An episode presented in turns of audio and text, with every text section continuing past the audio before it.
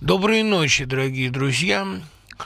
Понятно совершенно, что тема лекции сегодня Лимонов, очень много просьб и заявок, э, крайне противоречивое отношение к нему и в этих вопросах и заявках тоже, а, да и мое к нему отношение весьма противоречиво. Вот и будем пытаться это выяснить. Меня он терпеть не мог в последние годы, но вместе с тем сквозь это отношение я ощущал некоторое тайное доброжелательство. Лимонов э, оставался человеком уязвимым, и он любил, когда ему не отвечали слом на зло. Вот в тайне он это уважал. Поэтому последние его обо мне Высказывания до меня долетавшие были скорее благожелательные.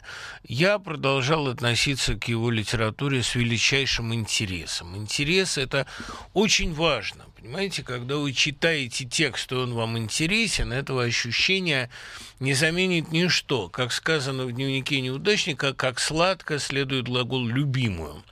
Вот с книгой примерно так же. Когда интересно, это ощущения почти эротические, а моральные качества возлюбленной вас при этом волнуют меньше всего. Ну, поговорим. Естественно, что коронавирус вносит свои правки в таблицу наших выступлений.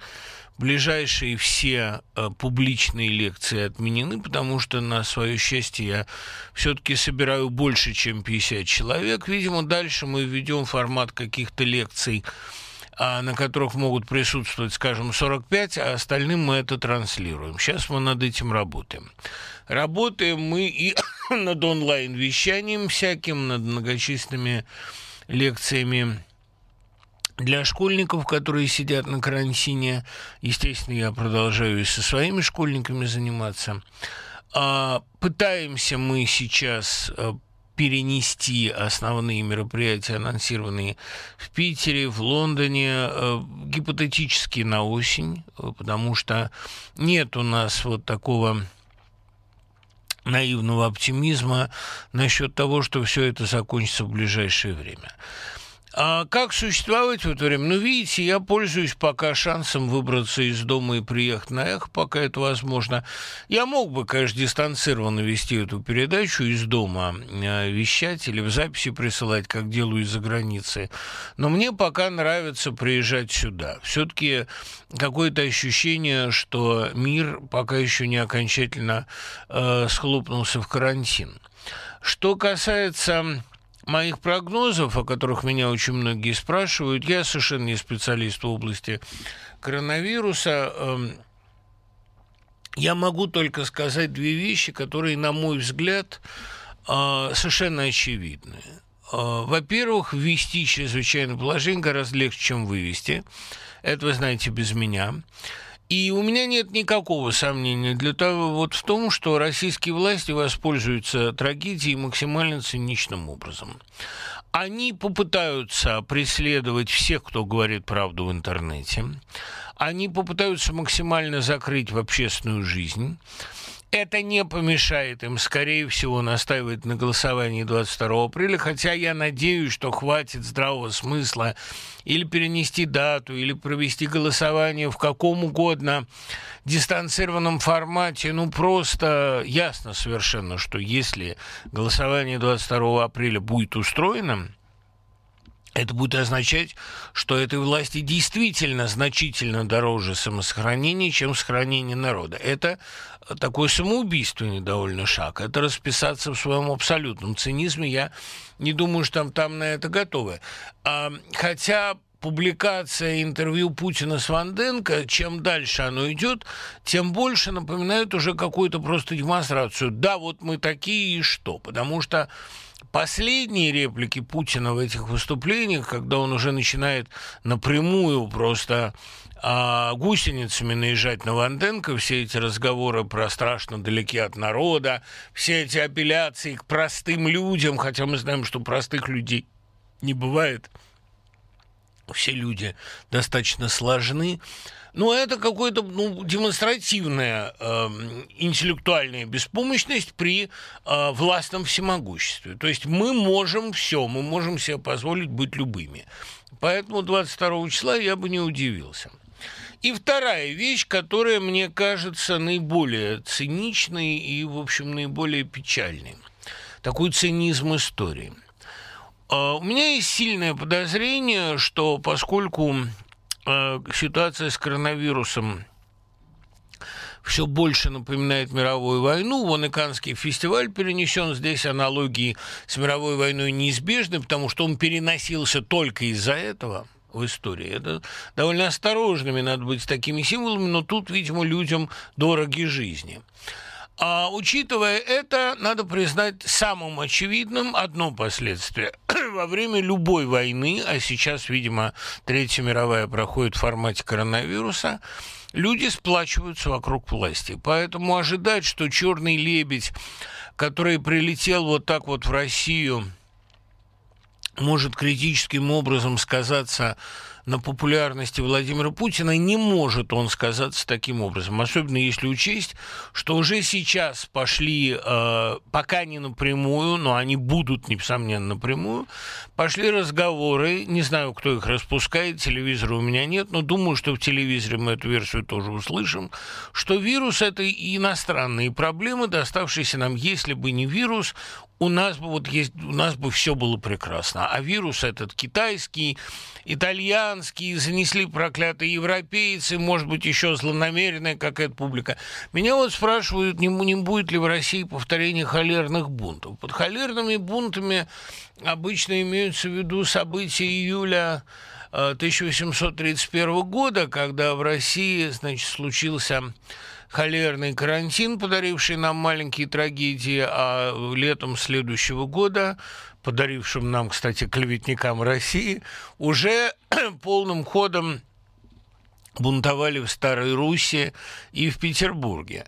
А, ну, в Петербурге известное восстание на Щенной, которое закончилось довольно жестоким подавлением. Постфактум приехал Николай, и ему приписали усмирение восстания. Хотя никакого усмирения с его стороны не было. Он приехал значительно позже того, как всех уже разогнали.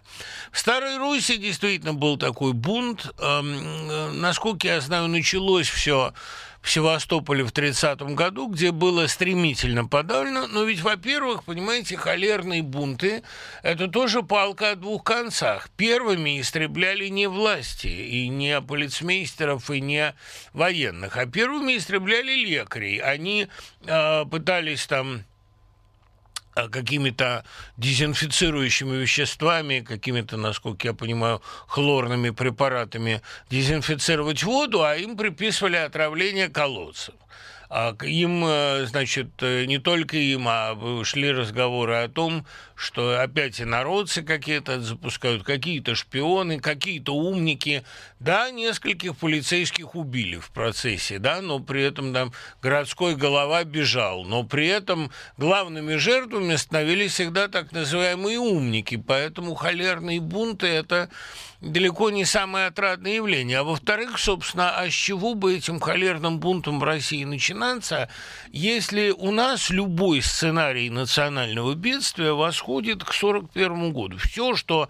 Вот я помню людей, которые во взрослом состоянии переживали 41 год. После этого, как они говорили, все, что бы ни происходило. ну, войну пережили, это переживем, блокаду пережили, это переживем. Можно, разумеется, спросить, а как получилось, что такое количество жертв, что вот блокада, что так были неподготовлены, и все это можно задать эти вопросы. Но задавание этих вопросов до сих пор приравнивается к кощунству и к оскорблению святыни и к надругательству над подвигом народа. Следовательно, нам нужны, вероятно, новые герои, новые мифы. Будет, безусловно, героизация, хотя и умеренная, тех, кто боролся с коронавирусом. И это будут не врачи, а прежде всего те администраторы, которые вводили самые жесткие меры за мародерство, за выход на улицу. У нас же, в общем, э, с любой опасностью борются так, как умеют, а именно запретительными мерами. Это будет опять огромная череда запретительных мер, штрафов, показательных расправ, на улицу не ходи, кто ходил на улицу, народ его пусть растерзает. Простые люди правду-то знают. Это будет очередное вбивание клиньев между разными слоями населения, это будет очередное наускивание на врагов, очередные э, внутренние враги, безусловно, вплоть до публичных расправ, как над Купчиком Верещагиным, Толстой нам все уже по этой части подробно описал в «Войне и мире». Вот будет такой сценарий национального бедствия, инициированного извне, и, конечно, мы сплотимся вокруг любимой партии. Это совершенно неизбежно, потому что э, стокгольмский этот синдром в России, как сказано у Пелевина, проходит в острой гнойной форме. Никому не придет в голову спросить, а почему у всех вообще в последние 10-15 лет было это ощущение отложенной расправы? Мы же все понимали, что мы неправильно живем, что экономика наша нефтяная, что власти наши воруют, что нам страшно лгут, что мы выступаем внешним агрессором, что пропаганда у нас такая, какой позавидовали бы многие в 30-е годы, понятно где, но тем не менее нет, мы сплотимся, конечно, потому что давайте вот сейчас в очередной раз сплотимся, а потом предъявим претензии, потом, когда все утихнет. Ну, а, а может, оно никогда не утихнет. Понимаете, ведь это может затянуться на годы. И даже если будет голод, ну ведь и во время войны был голод, значит, ну ведут карточки, но можно ли э, в это время предъявлять претензии товарищу Сталину, когда нас и так лупят со всех сторон? Нет, нельзя, конечно. Товарищ Сталин – это единственный гарант выживания. После этого он поднимет тост за терпением. И про русский государствообразующий народ он уже поговаривает, а сейчас он скажет этот тост уже, ну, когда все будет позади, конечно, опять-таки героическими усилиями его сатрапов. Про медиков и волонтеров, скорее всего, никто не вспомнит. Ну, вспомнят лет через 30, когда будут отмечать очередную годовщину победы над коронавирусом. Таким мне рисуется этот сценарий. А что зависит от простых людей? От простых людей зависит одно – вспомнить навыки солидарности. Потому что мировые войны происходят именно тогда, когда люди забывают о простых вещах. Вот такое жестокое, страшное напоминание, но что делать с вами, дорогое человечество, если вы не понимаете по-другому? Видимо, навык солидарности придется вспоминать. И мне кажется, что э, расплата, пусть отсроченная, в данном случае с властями, которые последнее время ведут себя совершенно уже распоясанно, она будет, конечно. Ну, как она была в 1953 году, как она была во время оттепели, как были все эти взрывы памятников и выносы из мавзолея, но это отсроченная вещь. Как совершенно справедливо замечает Евгений Марголи, оттепель была отсроченной наградой за победу. А, видимо, это будет но пройдет некоторое время. Просто видите, то, что мировая война происходит в формате коронавируса, это, как ни странно, предсказуемо, потому что обычно она теперь идет в формате гибридном, а гибридные напоминания о нравственности не проходят. Гибридно все, в общем, э, половинчато, несерьезно. Значит, вот тогда приходится э, вот к таким египетским казням прибегать. Поотвечаем немножко на вопросы. Да, тут очень много вопросов, как я советую поступить 22-го. Во-первых, я все-таки надеюсь, что 22-го это голосование не будет, или оно пройдет в другом формате. Ну, а во-вторых, я много раз говорил, не может быть никакого совета в этой ситуации. Я поступлю так, как сочту нужным, но никому свой выбор не навязываю. Хватит, довольно, прошли времена, когда мы могли консультироваться, что нравственно, что безнравственно. Это сейчас является личным делом каждого. Давайте будем ответственны хотя бы в этой области, понимаете? Что я рекомендовал бы почитать о общей беде и ее ну, вероятно, книгу Александра Эткинда «Кривое горе». Во всяком случае, специфика переживания общей беды, она сейчас примерно та же, и психология примерно та же, что во время Второй мировой войны. У нас нет другого способа переживания беды. И тоже, понимаете, ведь до последнего момента э, надеялись, что нас это не коснется, что Англия и Германия уничтожат друг друга, а мы э, посмотрим со стороны.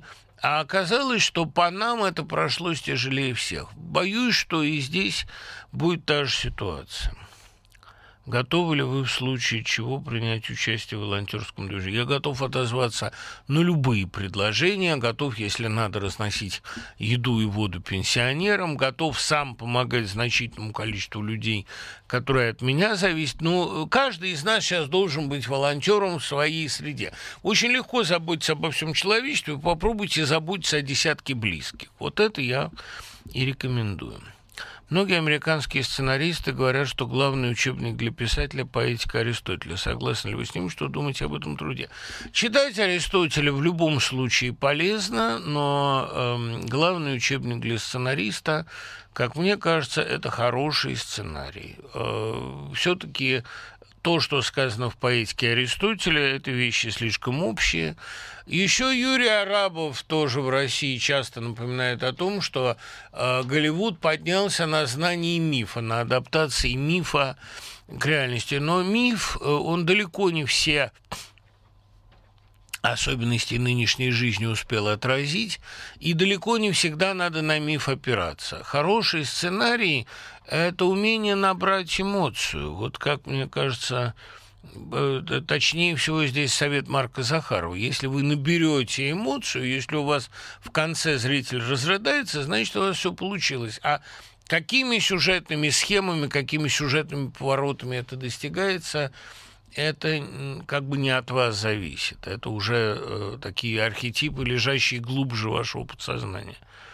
Вокруг чего стоит строить, стоит строить сценарий? Вокруг фабульной схемы или вокруг героя? Вокруг фабульной схемы, мне кажется. Герой формируется потом. Сначала нужна общая конструкция. Мне очень трудно представить себе вот такую ситуацию, у меня никогда так не было просто. Когда а, вы хотите описать героя, а дальше вокруг него начинаете накручивать сюжет. В прошлый раз вы сказали, что ребенку необходима комфортная среда общения, общения со сверстниками. А что, если в школах 90% детей употреблено э, некорректное слово? С кем тогда общаться порядочным ранимым детям. Порядочным ранимым детям выстраивать себе круг внешкольного общения, который был, например, у меня. Да, со школой мне очень не повезло, я это понял, придя в университет где просто оказалось как в теплой ванне после ледяного совершенно душа, но, видите ли, эм, э, у меня были другие замечательные среды. Дачные друзья, совет ровесников, э, клуб Марка Баринова, куда я ходил в Цедри. А в советской, э, поздней советской России было множество таких замечательных сред, где ребенок мог реализоваться. Кружок во Дворце пионеров, помню, где я в восьмилетнем возрасте познакомился по-моему, с 15-летним тогда Сашей Архангельским, ныне знаменитым критиком и лектором, ну, э, соответственно, а тогда молодым поэтом. А, странно, что, кстати, его напутствовал Юнна Морец, его первую публикацию в «Смене». «Да, Петька раскидала нас с тобой судьба», как говорится. Хорошо это помню. А были другие кружки разнообразные, в частности, не только литературные, но и исторические. Вот у нас в школе, например, был биологический кружок замечательный, я помню, препараты мы всякие делали с Людмилой Константиной Козловой, любимым нашим учителем. А надо уметь искать друзей вне школы или искать другую среду. Если в школе совсем плохо, изымайте ребенка оттуда. Я тысячу раз повторял, это только хирургия, понимаете? Что делать, если не можешь выносить компанию каких людей, но вынужден с ними находиться в одном помещении, будь то школа или вуз? Ведь эта ситуация может довести до рукоприкладства из-за того, что нет сил терпеть унижение. Как в том случае быть? Ну, значит, прибегать к рукоприкладству. Если какой-то человек вам напрямую хамит или, например, оскорбляет ваших родителей, что же делать? Терпеть, что ли? А это, в общем, навык не последний. Но потом, понимаете, вот вы говорите, там, вынужден пребывать в замкнутом коллективе с неприятными людьми. Школа и вуз – это все-таки не тюрьма слава богу, и не армия, и не казарма, где вот самые императивные вещи. Вы можете, и не детский сад, где у вас еще нет свободной воли. Школу и вуз всегда можно сменить. А, тот же Лимонов очень любил Хагакура, и вот в «Сырах» цитирует замечательную фразу Цунетома оттуда. «Жизнь слишком кратка, чтобы позволять себе дискомфорт». Если вам плохо где-то, не ходите туда, но и жизнь-то ваша, она у вас одна. Это же касается страны. Вы на нее не обречены абсолютно. Ну, сейчас, конечно, в России будет, я думаю, железный занавес и надолго, потому что у нас появится прекрасный предлог никого не впускать и никого не выпускать. И все наши проблемы объявлять внутренними делами. А любое иностранное вмешательство приравнивать к коронавирусу. Но так будет не всегда. Это не вечная ситуация. Хотя допускаю, что это очень надолго. Вообще о железном занавесе очень мечтали. Понимаете, нас от полноценного авторитаризма, от такой настоящей автократии отделяло только одно. У нас была более или менее свобода въезда и выезда. Ее теперь не будет. Не нужно никаких иллюзий. И все, кто остался, они сделали свой выбор смотреть на это изнутри. Была возможность смотреть снаружи. В принципе, как мне представляется, возможности сбежать уже не будет, даже в Черногорию. А, они воспользуются этим радостно для того, чтобы обнести Россию тройным кольцом, чтобы мышь к нам не пробежал. Ну вот да, будем наблюдать. А ВУЗ пока еще, как я понимаю, не является такой идеально закрытой средой. Поменять его можно, не поступать в него можно. А зачем вам вообще, если вы так трудно ладите с людьми, зачем вам получать высшее образование таким именно образом? Экстернатура, самоучка, а, мало ли всего. Сейчас, по-моему, высшее образование нужно только как отсрочка от армии. Как вы относитесь к школам со своим методом обучения, например, Щетине? Щетинину очень плохо, потому что, по моим ощущениям, это не столько школа, сколько секта, и учат там вещам антинаучным, учили. Э, что касается других педагогик, таких, например, как Шаталов, да, это очень интересная система, которая нанесла удар по лекционно-опросной системе, и Шаталов с его идеей конспектов, Ильин с его авторской педагогикой, а, безусловно, а, Соловейчик с его абсолютно новаторскими методами, да господи, очень многие. Я э, к педагогам, к педагогам-новаторам я отношусь очень по-разному, в зависимости от того, в какой степени они, э, так сказать, были э, способны прислушиваться к оппоненту, в какой степени они были абсолютными, а, допустим, авторитариями внутри своего коллектива, или готовы были как-то а, прислушиваться, понимать, допускать как Корчак определенную демократию в рамках этой школы. И, кстати, Корчика и выгнали из школы в рамках этой демократии, потом уж он вернулся.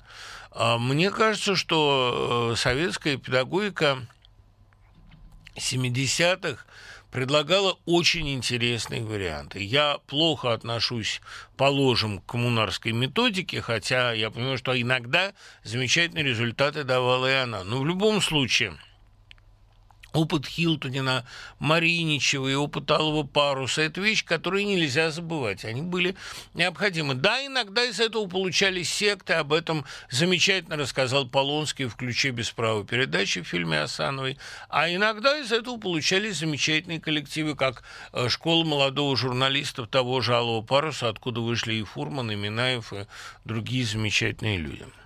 В недавней передаче вы сказали, что если вам дать школу, через несколько месяцев она изменится. Главное – дать детям цель. Согласен. В современной школе нет никакой цели, кроме показухи и своевременного отчета. Нет, ну вы всех-то под одну гребенку не чешите. Там очень все по-разному. Но эм, вот меня спрашивают, как, как я отношусь к Сухомлинскому. Отдельная тема, давайте потом поговорим. Ну, в общем, уважительно.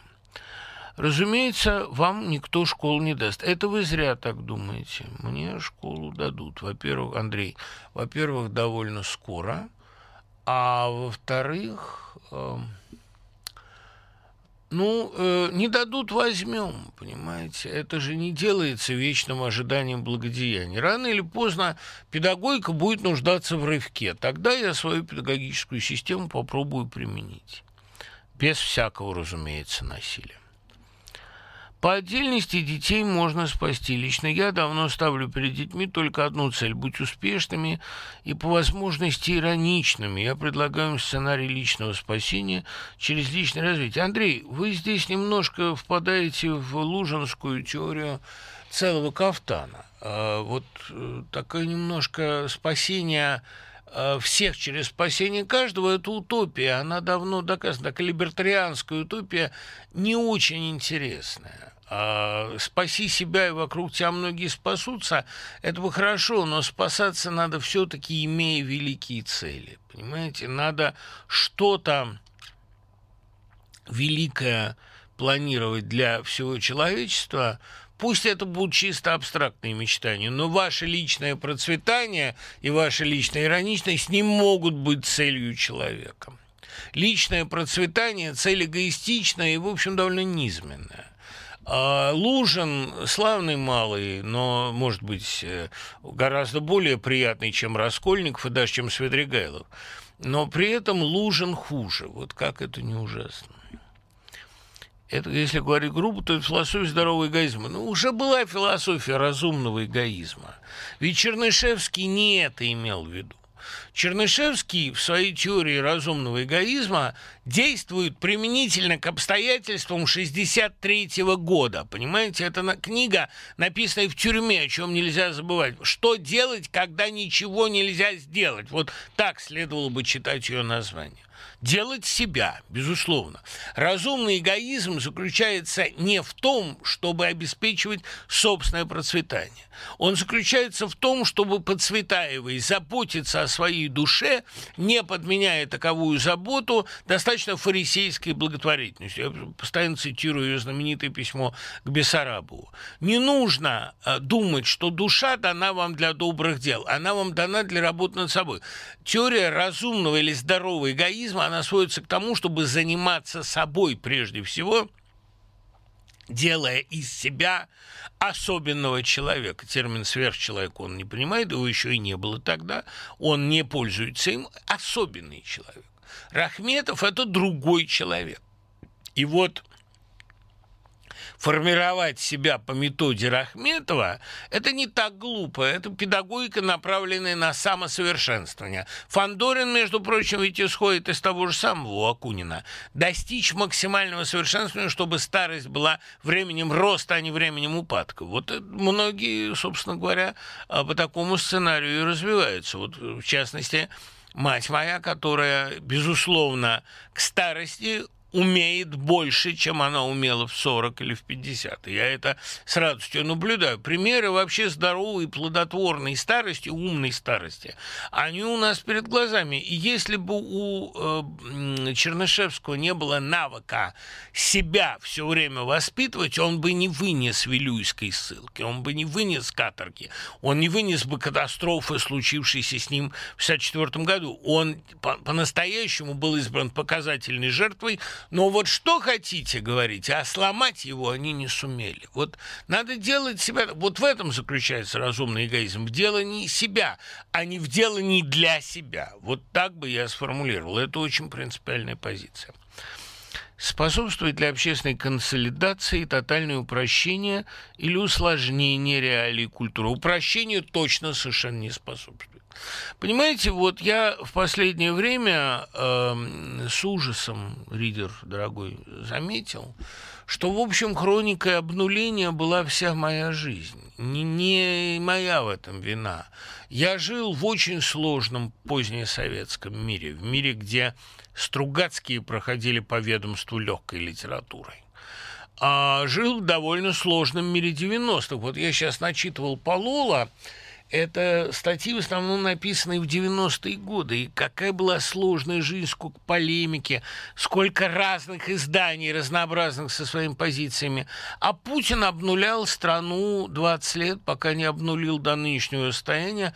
Э, надо сказать, что он здесь продолжает всего лишь тактику ельцинских времен, когда и образование уничтожалось, и интеллектуалы вытеснялись. Это не его ноу-хау, просто он более, так сказать, драстикально к этому подошел. Более решительно, более радикально, я бы сказал. Вот это неприятно. Но то, что вся моя жизнь – это хроника страшного упрощения и среды, да и, в общем, моего, потому что я же завишу от среды. Те вещи, которые я умел и легко делал 10 лет назад, они сегодня мне даются с большим трудом, и это не возрастное, потому что возрастное это как раз ведет к большим возможностям, к большей умелости, к опыту, навыку. А знаете, вот про всю Россию можно сейчас сказать старыми словами БГ, теперь он просто не может то, что раньше ему было лень. И, конечно, упрощение никогда не вело к консолидации, потому что когда людям нечего делать, они заняты постоянным выяснением отношений. Когда у них есть общее дело, зачем же им ссориться? А когда они ни, никуда не идут, то тогда, к сожалению, все плохо. Существует ли здесь э, оптимальный баланс, способный удовлетворить каждого члена общества? Э, не существует баланса, который бы был способен удовлетворить каждого члена общества. Строить общество – это искусство строить общество разных. Тех, кто не жрет друг друга, а соглашается смиряться с разницей взглядов друг друга. А, общество, которое было бы для всех оптимально, а, общество идеально равных возможностей, боюсь, это сферическое общество в вакууме. Один из замечательных писателей нашего времени, Юрий Козлов, остается без большого внимания. Почему? Юрий Козлов, если вы имеете в виду Юрия Вильямовича Козлова, сына известного соцреалиста, а, значит, эм, тоже, кстати, большого патриота, Юрий Козлов – это редактор роман газеты.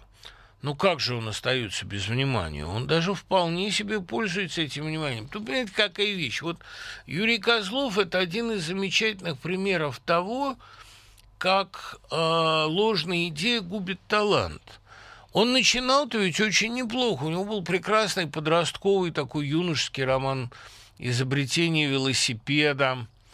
У него такая, ну, характерный для 70-х годов такой напряженный отроческий эротизм, ну и много всяких других замечательных вещей.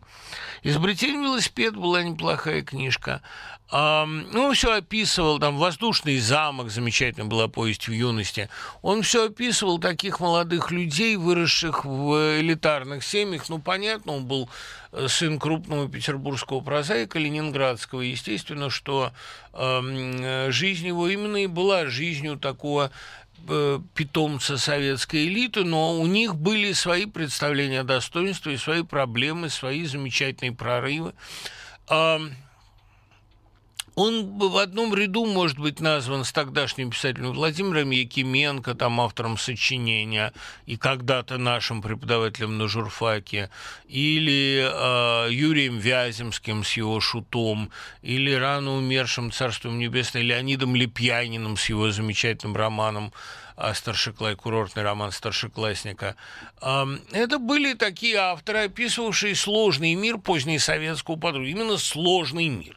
Самой удачной книгой тех времен я бы назвал, наверное, все-таки «Шута», потому что Вяземский вообще а, в начале своей карьеры был писателем чрезвычайно многообещающим. Он ушел в другие сферы а, и реализовался в них блестяще, но мне мучительно жаль а, того писателя, которого я так любил.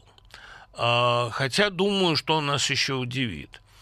Что касается Юрия Козлова, то последнее его произведение, начиная примерно с «Колодца пророков», это такая прохановщина, довольно густая, очень плохо написанная, с постоянной конспирологией, поиском врагов, мистикой э, и такими довольно людоедскими, как мне кажется, идеями, хотя это мое субъективное мнение. В лице Юрия Козлова я вижу, к сожалению, большой талант, погубленный даже не ложной идеей, а средой, обстоятельствами, все тем же упрощением.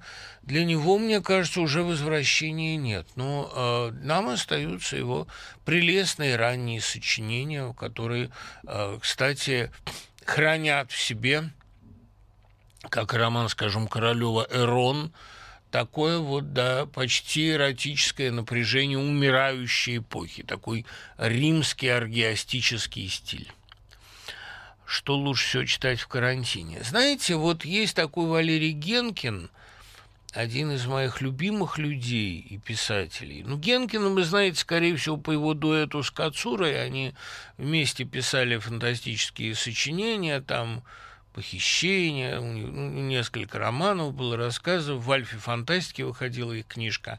Генкин впоследствии стал главным редактором текста, и вот он пишет такие прелестный, совершенно ну, э, старческим их нельзя назвать, потому что вот где сила интеллекта и блеск, и там он... Это в такой степени, в какой можно назвать старческой, скажем, прозу Лидии Яковлевны Гинзбург, когда Ешкловский сказал в старости, вы, наконец, напишите то, что вы думаете о людях. Я Лидию Яковлевну знал неплохо, она была человек такого ума, такой остроты, реакции, такой быстроты, их, какую не у всякого молодого найдешь.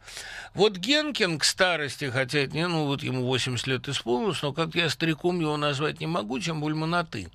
Больше всего он мне напоминает позднюю прозу Марксона, особенно его последний роман ну, Марксон, это который автор «Любовницы Wittgensteina», а, такие коллажные тексты, которые состоят из цитат, воспоминаний, каких-то произвольно отобранных фрагментов, вплоть до рецептов. Вот Генкина «Повесть о печальном лемуре» и «Записки из веселой пиявки», два его вот недавно вышедших романа, вот «Санки самолет» тоже недавно вышедший, или сколько лет, 10, наверное, назад. Для меня это идеальное какое-то чтение. Это вот... Э, Мало того, что это очень увлекательно и очень по-человечески симпатично, но это еще и какая-то вот мудрость. Мудрость, в которой нет усталости. Ну, потому что за Генкиным огромный опыт переводчика, он очень много переводил с английского, живет в контексте западной культуры, прекрасно знает ее. И вот его книга, в которой э, такой очень привлекательный образ автора, не тождественный Генкину, образ такого стареющего интеллигента, бывшего издателя, он живет в такой почти карантинной самоизоляции на пенсии с двумя-тремя друзьями, с верной женой, с детьми, которые где-то есть, но присутствуют не постоянно, любит людей – не питает по их поводу никаких иллюзий.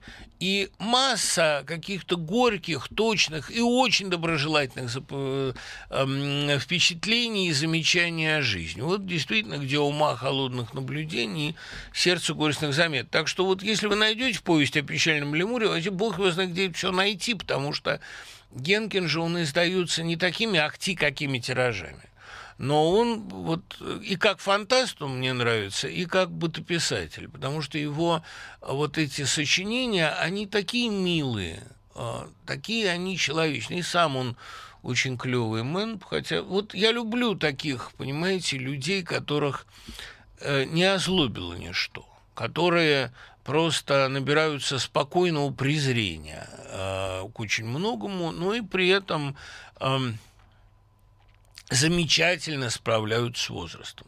Старость не для всех. Вот я не рискну сказать, что Лимонов хорошо с ней справлялся. Это такое, все-таки это требует э, некоторой, э, не скажу высоты, но некоторой спецификации духа. Вот Генкин, мне кажется, с годами выписался очень славного писателя. Во всяком случае, это идеальное карантинное чтение. А карантин – это вообще экстремальная ситуация. В последнее время политическая обстановка в стране все больше напоминает рассказ Чехова «Циник». Нет, мне кажется, она все больше напоминает рассказ Петрушевской «Гигиена», где люди умерли от гигиены, где их раздуло именно от жадности, а не от болезни. Нельзя ли лекцию о том, как может помочь нам Чехов не только в политике, но и в нашей нынешней ситуации? Паш, такая лекция есть, она называется «Чехов как антидепрессант» и даже выложена в сети. Почему Путин так ненавидит образование и науку и так боготворит религию? Ну, это вы хорошо о нем думаете. Он ничего не боготворит.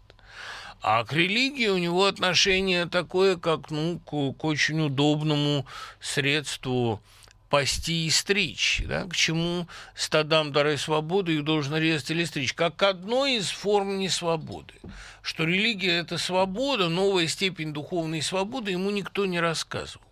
У него такой очень прагматичный подход. Он все думает, пока терпят, ну и ладно. Простые люди это хорошо, потому что они терпят, потому что ими просто управлять. На самом деле все, все, о чем он говорит, свидетельствует о глубочайшем презрении к народу, о такой русофобии, какой вообще ни у кого не отыщено. Но это, мне кажется, и так всем понятно. Просто всем почему-то это нравится. Я живу в Лиссабоне. Мне страшно не за корону, а за то, как в этой отсоединенности выживать людям, у которых денег до завтра, или серьезная закредитованность. По ощущениям, черный лебедь либо прилетел, либо на очень близком подлете. Да он, может, и прилетел, но, эм, понимаете, если вы боитесь за Россию, то в России такой опыт выживания и недоверие к власти, и сплочение вокруг нее, и сваливание потом на нее всех грехов. А, это очень сложный комплекс отношений. Вот по-настоящему великую политологию создаст тот, кто напишет о комплексе российского отношения к власти. Может быть, это буду и я, не знаю.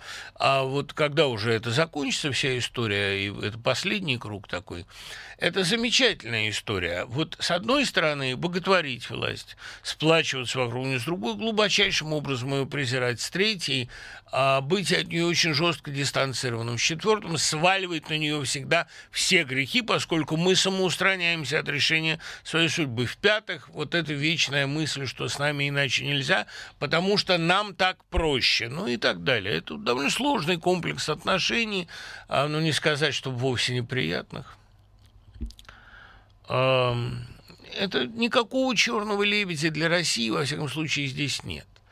А вот разговоры, что Россия была слабым звеном в цепи э, империалистических держав, и поэтому в ней случилась революция, понимаете, ну пора уже отойти от этих советских штампов. Революция в ней случилась, да.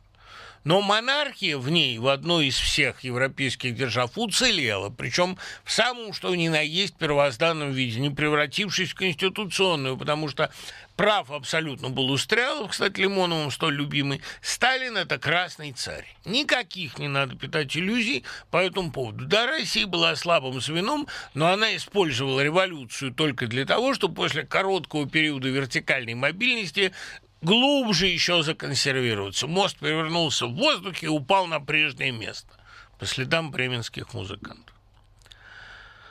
Посмотрел вашу лекцию от Воланда до Штирлица. Спасибо. Спасибо вам. Есть ли у вас планы издать эту лекцию в виде самостоятельного литературного? Понимаете, одно религиозное издательство, не будем называть имен, мне предложила издать книгу «Абсолютный бестселлер», где изложены мои наблюдения над медсюжетами. Книга, в общем, готова. Я могу ее сдать хоть сейчас. Но они просили, чтобы там Евангелие нигде не отождествлялось с плутовским романом, применительно к Евангелию не употреблялись слова «пародия» на Ветхий Завет, и вообще, чтобы я сделал обзор всех мировых сюжетов, найдя их евангельские корни, а тогда они, может, эту книгу издадут. Ну, я честно написал, ребят, простите, тогда я лучше напишу для вас другую книгу или не буду писать никакой, а эту издам где-нибудь в другом месте. Ну, я они говорят, наши читатели нас могут не понять. Да откуда вам известно, что вы все время решаете за ваших читателей? Давайте они примут какое-нибудь решение, а мы потом посмотрим. А просто э, терминологические дискуссии мешают мне издать эту книгу. Книга абсолютный бестселлер, написано, там все рассказано и про христологическую версию 3 Трикстерскую, и про Фаустианскую, которая ее сменила, и про перспективы развития этого сюжета. Где ее издавать, я подумаю. Э, может быть, я найду такое издательство, которое не убоится. Там изложены главные сюжетные схемы мирового искусства и показано, как это связано с историей. Почему вот в какой-то момент трикстерские черты достаются Мефистофелю, он же Воланд, и почему он становится покровителем художника, и почему главный сюжет XX века – это сюжет о разведчике, а присланном в некоторую среду спасать художника.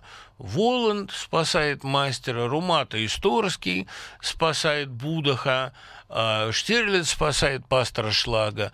Ну и вот многие почему-то подумали, что их спасет Путин, а он немножко видоизменил этот сюжет. Не смотрели ли вы фильм «Простой карандаш» Назаровой? Пока не смотрел, но собираюсь. Перенесут ли Нику? Да, конечно. Прочитал воспоминания художника Юряненкова о Маяковском во время их последней встречи в Ницце. Маяковский сказал, я уже перестал быть поэтом, теперь я чиновник.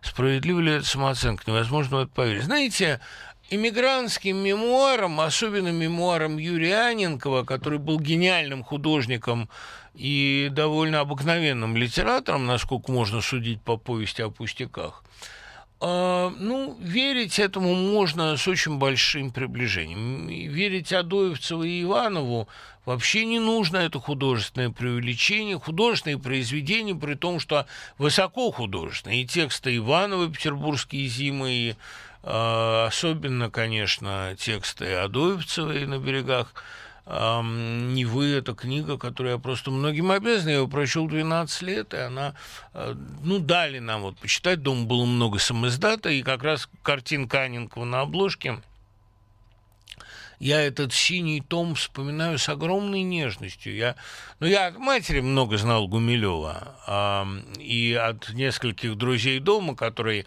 пели песни на его стихи, но и стихов Адоевцева я не знал. Для меня поход в Ленинку и получение там двора чудес, это было довольно свободно, она была издана в советское время. Это было большим событием. Я разумею а, первую книгу стихов Адоевцевой. Но э, верить мемуарам этих замечательных людей я бы не стал именно потому, что им, как всем жителям, э, обитателям Серебряного века, свойственно было ретушировать реальность. Жизнетворчество распространялось и на мемуарную литературу, где жизнь творилась постфактум. Я нашел прицельно изучая те тексты, на которые ссылается Ходосевич, массу подтасовок э, в его очерке, скажем, о Горьком, общеизвестные натяжки в его очерке о Брюсове, которого он якобы всю жизнь цикл, а сам перед ним ходил на цирлах, но э, много чего, понимаете? А мемуары – это вообще не тот жанр, которому можно верить. Я допускаю, что Маяковский сказал Анинкову фразу «я больше не художник, я больше не поэт», я допускаю. Тем более, допустим, в подпитии. Это бывало но я совершенно исключаю, что он мог ему сказать, теперь я чиновник. Чиновником он не был, мне и рубля не накопили строчки, это сказано довольно э, искренне, хотя кое-что они ему, конечно, накопили, но лично для себя ему было нужно очень немного. Он не был ни карьеристом, ни приобретателем, ни хапугой. Он э, довольно чистый человек. И э, вот, может быть, как поэт он грешил. Я рискну здесь как-то пойти против общего мнения, что вот он как поэт был грешен, а, э, то есть как, как человек, а в поэзии безупречен. Нет, вот как раз как поэт он написал очень много ерунды. А как человек он был бескорыстен, и главное, он был порядочен только вот можно поставить ему вину участие в травле Замятина и Пельника и не, ну, слишком полную солидаризацию с властями на некоторых этапах. В принципе же, по крайней мере, принцип личного бескорыстия он соблюдал. И хотя он и сказал Чуковскому гадкую фразу, там, что я бы вашу Лиду, моя бы воля законопатил в Нарым, но все-таки, насколько я знаю, он за нее хлопотал. Ну это, ну, это подлая была фраза. Что говорить? Там Чуковский попросил похлопотать за Лиду. А он сказал, могу похлопотать, чтобы ее перевели в Нарым. Ну, подлость. Но при этом он сказать одно, а он действительно ради красного словца не жалел никого, но он, насколько я знаю, пытался ее участь смягчить, и потом он вообще эм, ну, не был палачом да, и не был соучастником э, казни. У него все-таки, в отличие от множества гадостей им сказанных, на совести его таких больших пятен нет. И он бы себя чиновником не назвал, мне кажется. Ну, может быть, это мое субъективное мнение о нем, кто-нибудь наверняка взрывает. Зощенко или Альберто Марави? Ну, слушайте, ну, давайте Голсуорси или Олеша. Ну, ничего же общего. Я больше люблю Альберта Моравия, но Зощенко великий писатель. И для меня, скажем, его э, возвращенной молодости, в особенности перед восходом солнца, в особенности маленькие автобиографические рассказы, там это выше, чем вся европейская литература того же времени. И это лучше, чем Моравия. Мне кажется, что он грандиозный писатель.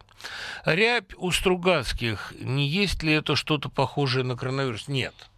Э, я не буду определять, что это рябь в граде обреченном, но э, это нарочно так и написано, чтобы это было непонятно. Но я не думаю, что это коронавирус, хотя идея, конечно, замечательная. А, интервью Путина ТАСС – это полное выпадение из реальности, демагогия, растерянность или просто глум? Глум. безусловно. Насколько на Маяковского повлияли стихи Уитмена в переводе Чуковского?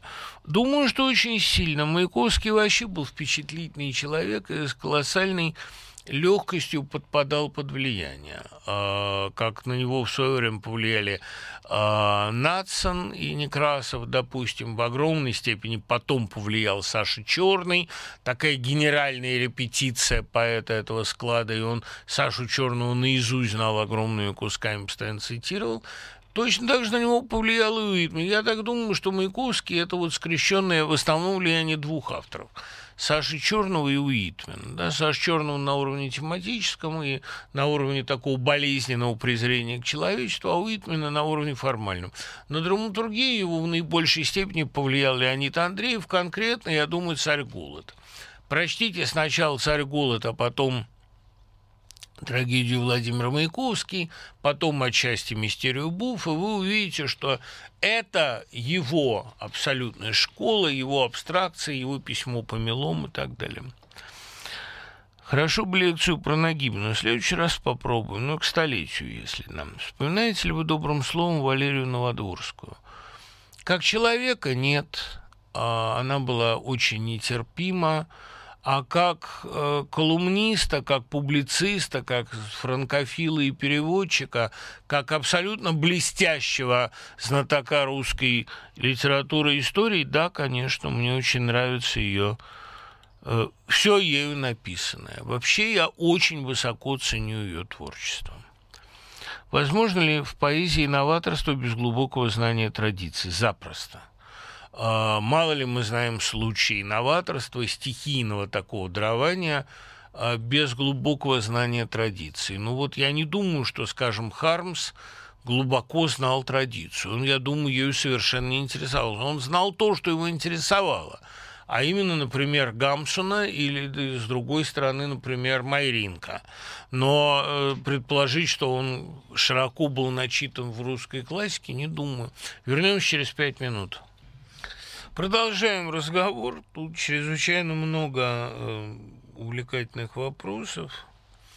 Как записаться на вебинар во вторник? Во вторник будет вебинар для Creative Writing Studio CVS нашего, там о литературе во время чумы.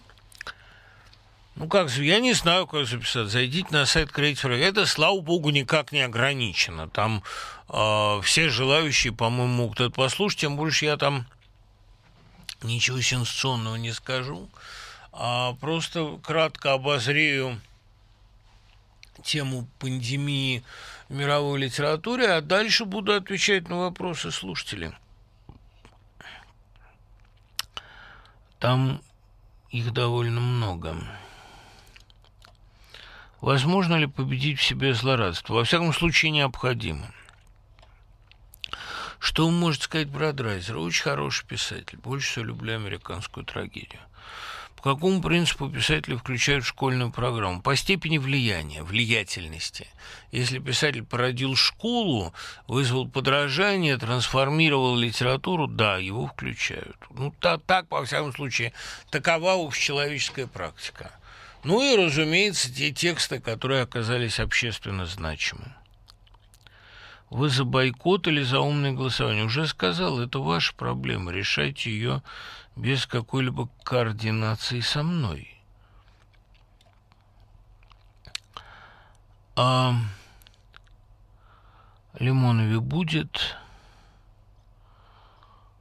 А что вы можете сказать о прохристианской, прославянской, происторической фэнтези и об ее билетристической эффективности? Пока русская конспирологическая, прославянская, антихристианская, ведическая и прочая фантастика, а, ну, там, Варченко, скажем, это просто очень плохо пока. Не, не могу назвать ни одного э, текста, вот все эти про асов, ариев, русов, ни одного текста, который бы выдерживал критику.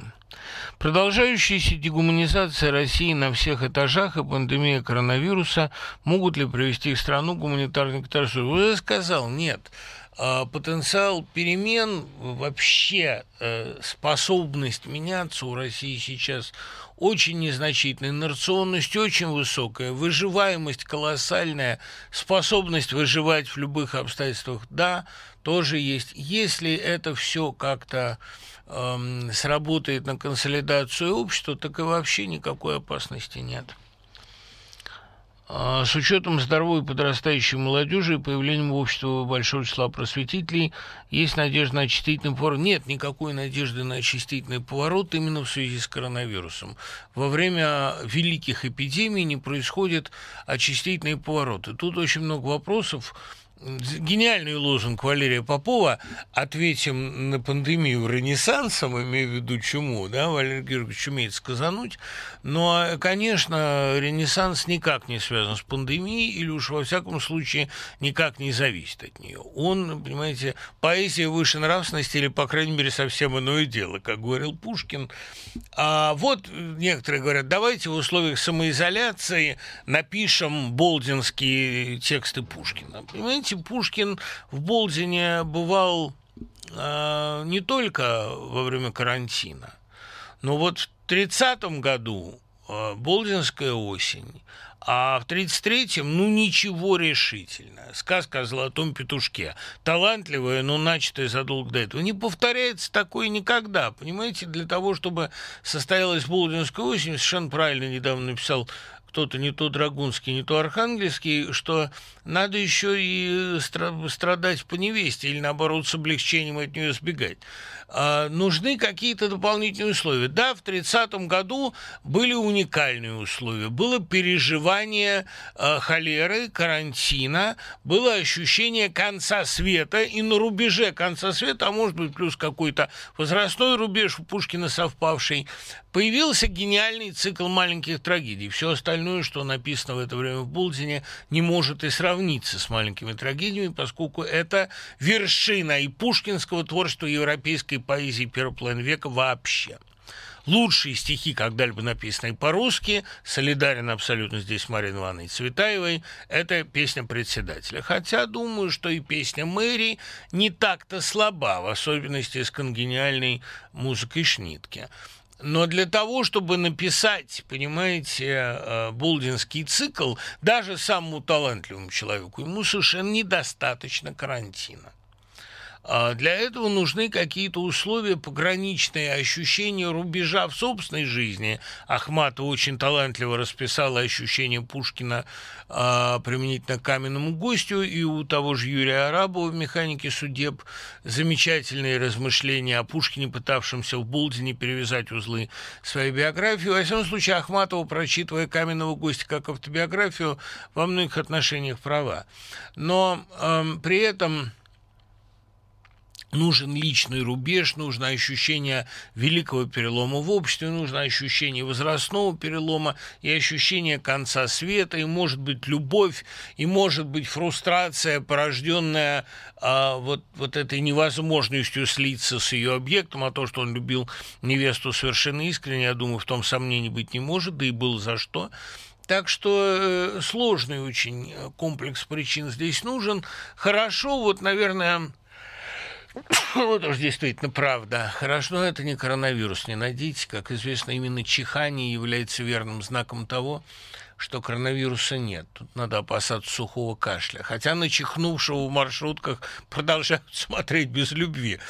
Э, тут, наверное, нужно, понимаете, нужно сложный, сложный синтез и хорошо сейчас тому, кто, кому сейчас, э, ну, допустим, 18-20, он переживает очень важный возрастной рубеж, и при этом он влюблен, и при этом он не может поехать к девушке из-за невозможности выйти из дома. Вот девушку любит безумно, и она к нему стремится, а он боится, у нее, допустим, дома старые родственники, там ее не пускают. Хороший сюжет.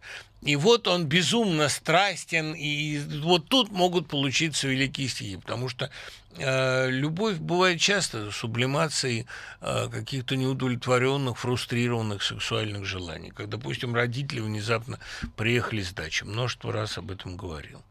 Но при этом важно еще, конечно, иметь талант. А, ну, обстановка крепостного села, она не обязательна, да? Иметь людей рядом не обязательно, на прислугу. На коне бывает хорошо скакать. Вот для меня, например, очень мощным вдохновляющим стимулом является соловил. Я вот сейчас на нем приехал и довольно часто вообще катаюсь на нем. Это хорошая такая штука, удобная, а, моноколесо. Это на нем я себя чувствую замечательно. Наверное, может человеку, живущему в городе, заменить конные а, поездки.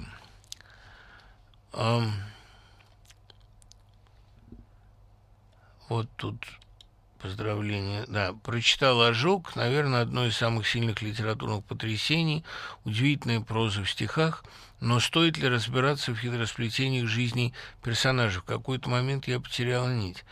Роксана, ну, э, вы ничего не потеряли, потому что вы правильно пишете, это разные ипостаси одной и той же личности, и гениальное совершенно, как писала Евгения Вигелянская, гениальное открытие Аксенова, это джазовая композиция, в которой разбринчавшаяся на пятерых личность собирается в конце концов воедино и э, становится цельной. Но э, следить за этими перипетиями, в общем, не обязательно – потому что это не они, а, собственно, это, это он в разных своих а, зеркалах.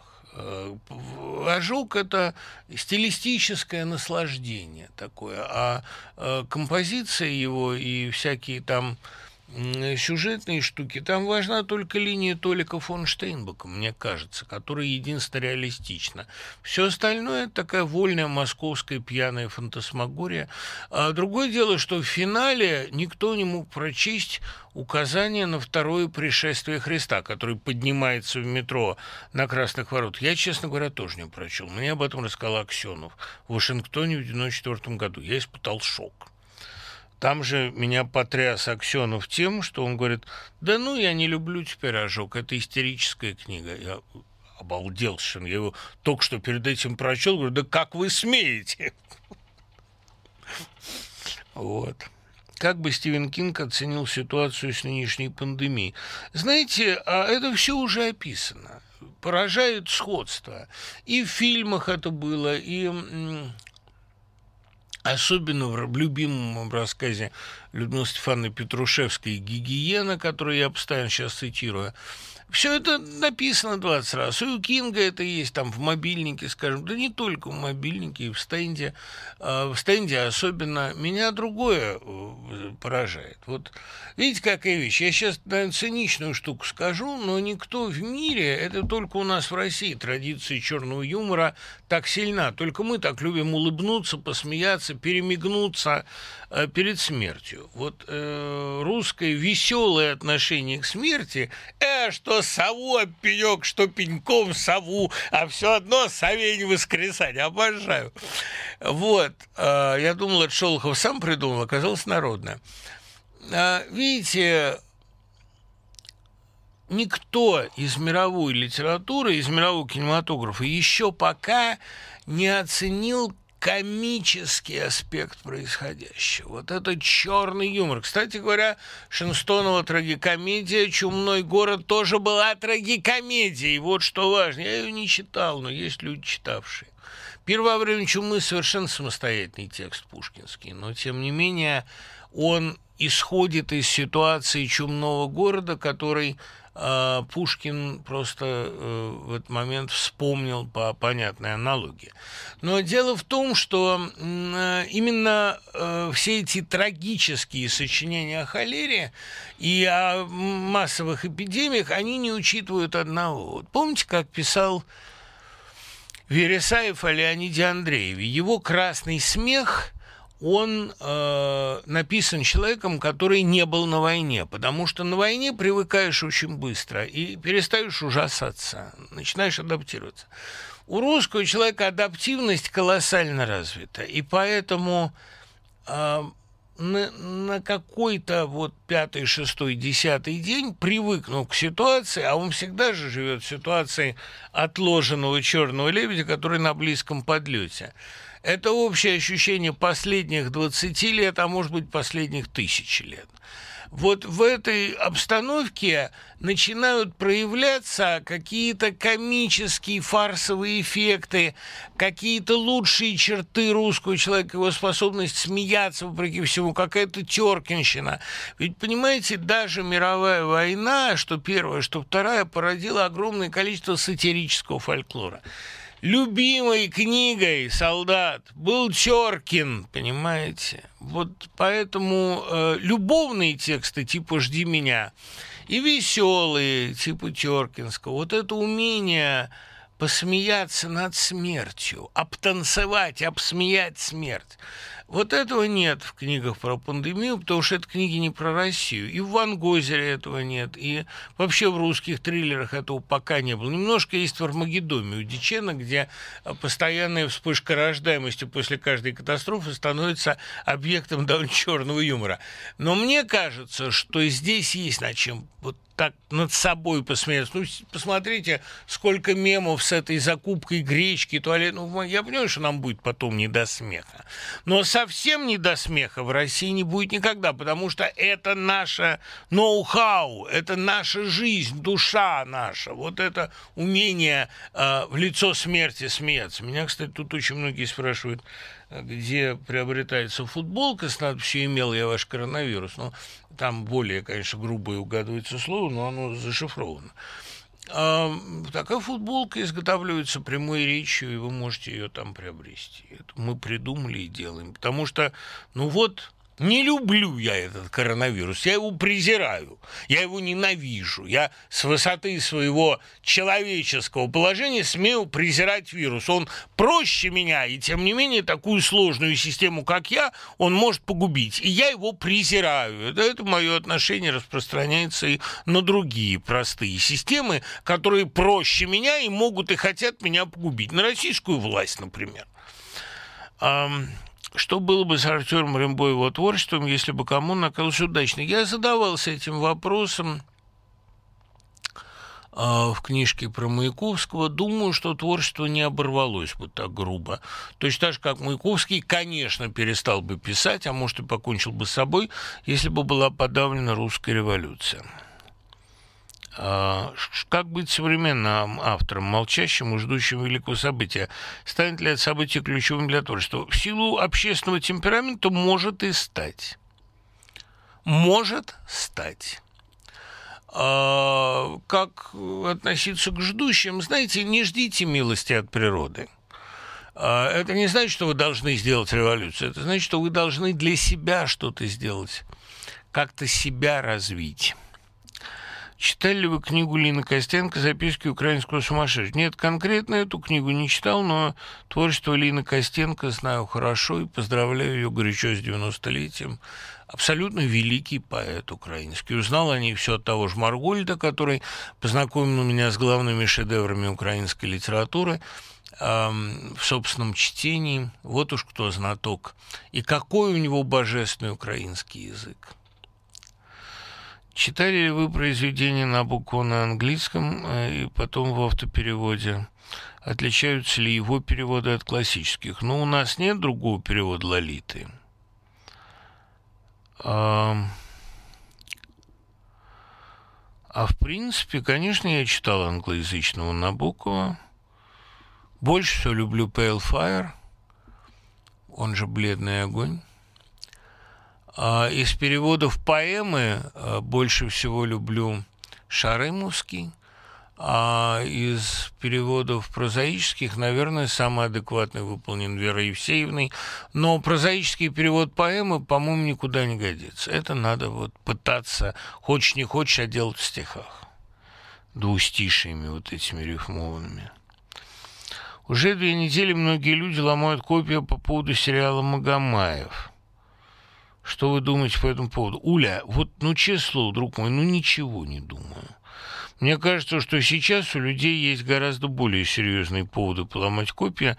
Вообще сериал «Магомаев» вышел как-то не вовремя. Ну, не, не та сегодня, по-моему, эпоха, а, чтобы об этом... Почему проза Шукшина так трудно поддается экранизации, хотя кажется очень кинематографичный. Альберт, понимаете, мне кажется, что э, проза Шукшина она поддавалась экранизации в его собственной версии в фильме «Странные люди». Картина не имела успеха, она несколько опережала время, и она снята такой несколько... Понимаете, Шукшин как режиссер, он до сих пор не исследован, она снята в такой лубочной манере, и все играют именно лубок. Шукшин же не реалист. И лубочно снята Калина, и лубочно сняты печки-лавочки. Ему в реализме было тесно. А вот лучшая сцена в Калине – это, конечно, вот это застолье. Народ для разврата собрался. Едкий гротеск социальный. Шукшин а в этом смысле режиссер недооцененный и недопонятый. И его лирический герой далеко не тождественен тому человеку из народа, с которым его напрасно отождествляли киноначальники.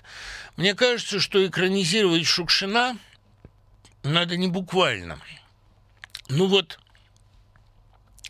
как вы экранизируете Чередниченко и цирк, например? Понимаете, на самом деле легкость перенесения Шукшина на экран – она кажущаяся. Вот Житинский, когда его читаешь, кажется так сценично, так киногенично, прям бери «Потерянный дом» и снимай сериал. Нет, не получается. Вот и у Сахарова лестница – не совсем получилось, хотя он делал правильные шаги в сторону такого гротеска.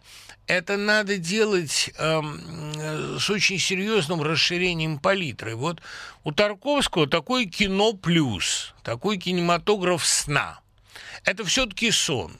И у Шукшина все ученики Рома научились у него одного, что непереваренную сырую реальность нельзя совать в кино. Для того, чтобы Шукшина экранизировать, надо обладать э, вот этой манерой сдвига. Он совершенно не терпит буквализма по моим еще. Вот очень интересный вопрос, как всегда, от Баглан. Баглан, люблю ваши вопросы.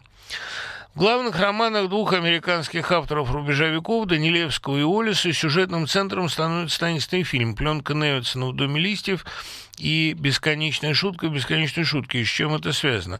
Ну, знаете, проще всего было бы сказать такую глупость, типа того, что... Эм а,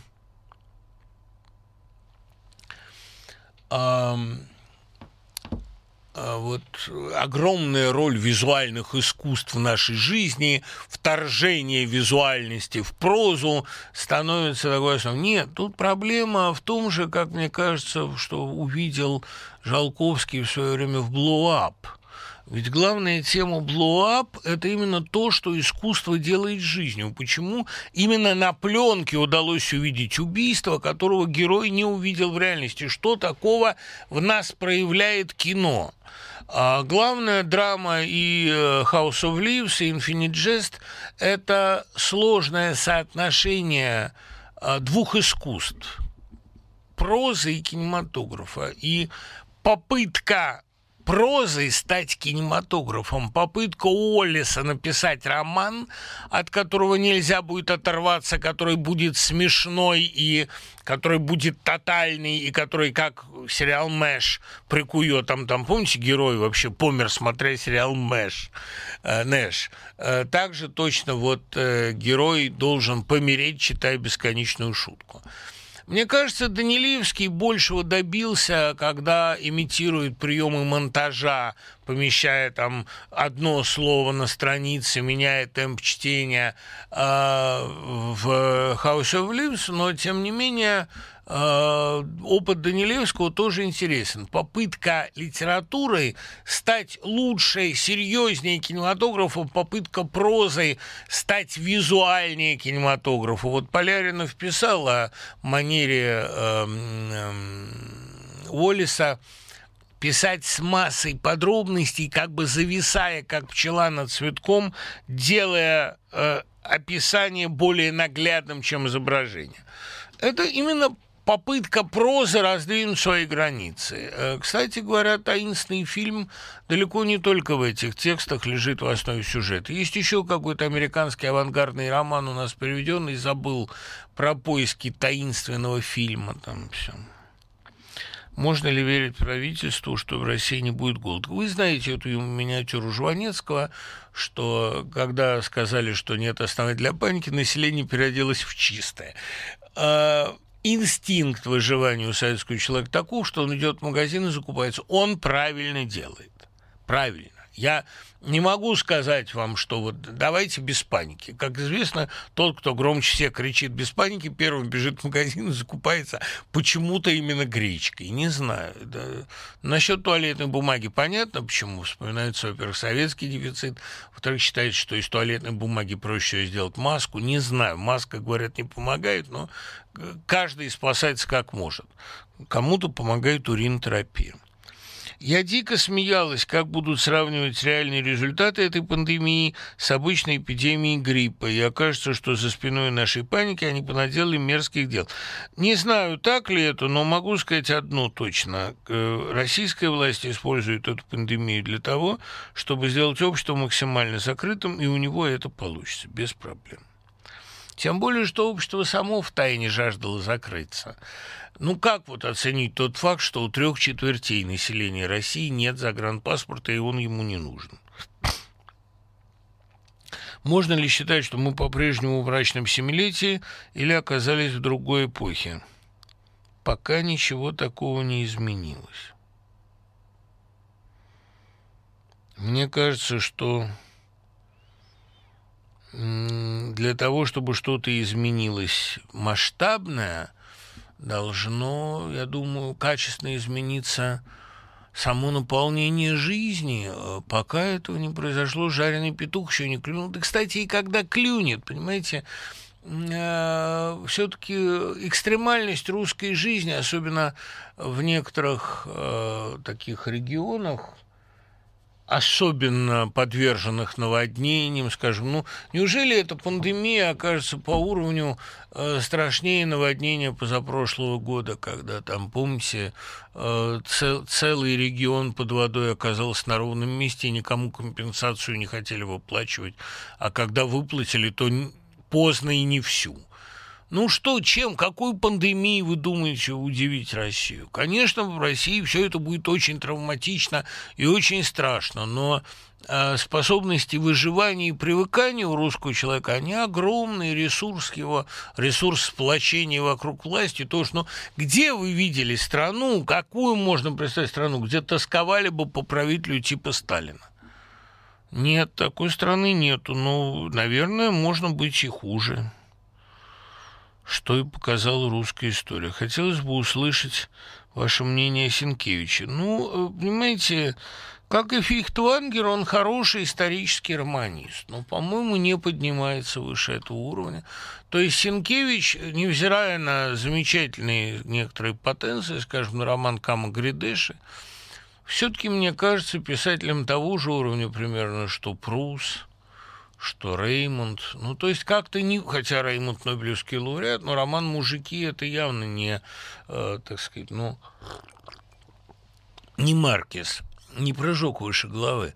Я не нахожу такого взрыва в польской литературе XIX столетия. Вот польская литература века XX, которая дала целую череду гениальных имен, ну так и какую национальную трагедию прошла Польша.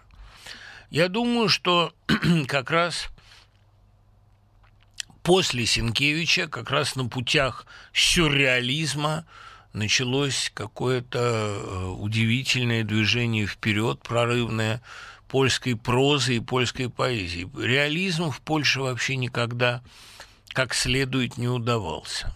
А вот выдумка, а вот черный юмор, а вот Философия, как у Колоковского, да, это великие тексты. Совершенно новые, принципиально. Несколько одаренных студентов перестали ходить на занятия до всякого вируса. Как быть? Я думаю, наше время – это время заочного образования, как я уже сказал, экстернатуры. А, ходить надо к любимому преподавателю, с которым а, вы, общаясь, получаете наслаждение принципе же посещаемость не должна быть фетишем. Вот вы пишете, что они на грани отчисления, ну, отчисление грозит только тем, кому грозит армия. То есть только для них отчисление страшно. А в принципе я совершенно не понимаю, зачем получать высшее образование в сегодняшней России. Самообразование, вот это да. С чего вы взяли, что героизации будут подвергаться именно чиновники? С того, что героизировались прежде всего именно те участники войны, которые соответствовали канону, как Брежнев, например, понимаете? То есть э, сейчас, когда будут героизировать победителей коронавируса, главным победителем его будет Путин. Как главным победителем фашизма был назван генералиссимус Сталин. Это, по-моему, совершенно очевидно. Если вы не видите этой логики, ну, значит, это может быть особенность вашего зрения. Да? Расскажите о пире во время чумы. А это пришлось бы лекцию читать. Я же ставлю все-таки вот этот спектакль, хотя теперь уже неизвестно, кто и когда его увидит, но мы все репетиции провели – у меня есть такая концепция своя, что четыре маленьких трагедии – это в сущности вариации на одну тему. И я и предполагал это ставить с двумя главными исполнителями, потому что противостояние молодости и старости, а, весьма актуальное для пушкинской зрелости, было там ключевым. Альбер и барон в «Скупом рыцаре», Дон Жуан и командор в «Каменном госте», э, священника Вальсингама в «Пире во время чумы», Моцарт и Сальери в «Моцарте и Сальери». А вот этот стык старость и молодость, скупость и расточительность, скорбь и веселье – а, щедрость и зависть, условно говоря, они вот так сошлись причудливо, и амбивалентность этих пьес в том, что их можно сыграть и прямо противоположным образом. Альбер может быть, скажем, омерзителен, а барон по-своему поэт, и для меня барон, произносящий монолог над своими сундуками, это поэт над собранием своих текстов, потому что пока другие жили, он копил, он собирал вот эти э, моменты жизни, эти, кажд, каждая слезинка там собранная, э, каждая строчка – это результат накопительства скупость, да, скупой рыцарь. Он рыцарь, да, но он скуп, потому что он вот так собирает, так коллекционирует жизнь. Моцарта и Сальери можно сыграть совершенно противоположным образом. Можно сыграть страшного Моцарта, который измывается над Сальери и провоцирует его. Дон Гуана можно сыграть омерзительным типом, совершенно растленным. А противостояние священника и Вальсингама можно решить совершенно иначе. То есть э, амбивалентность этих текстов для меня очевидна, и она входит в авторскую задачу, тем более, что название каждой из пьесы оксюмаронно. Пир во время чумы каменный, гость, не может гость быть каменным, он не ходит. А Моцарт и Сальери, такая контроверсия, скупой и рыцарь. Вот на этой амбивалентности надо все строить. Что касается пира во время чумы, то здесь как раз наиболее важна для Пушкина вот эта тема двух возможных преодолений э, трагедии. Есть э, способ священника, способ религиозного служения, есть способ Вальсингама, способ аргиастического, во многих отношениях гениального самозабвения. Понимаете, в русской поэзии нет более мрачных и более чеканных строк, чем «Итак, хвала тебе, чума, вот эти четыре ямбических удара в каком-то смысле повторяющих державинский глагол времен металла звон. Вот, да, это... Итак, хвала тебе, чума! Нас не страшит могилы тьма, Нас не страшит твое призвание. Бокалы пеним дружно мы, И девы розы пьем дыхание. Быть может, полная чумы. За кем же здесь моральная правота? Вот как ни странно, моральная правота за мэри.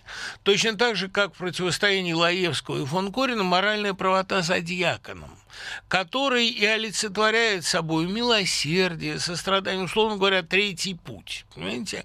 Его нет ни в Моцарте, а и Сальери, его нет ни в «Скупом рыцаре», ну, герцог не в счет, ну, какой там герцог, да, третий путь. Его нету в э, «Каменном госте», ну, не Дона Жанны, верно?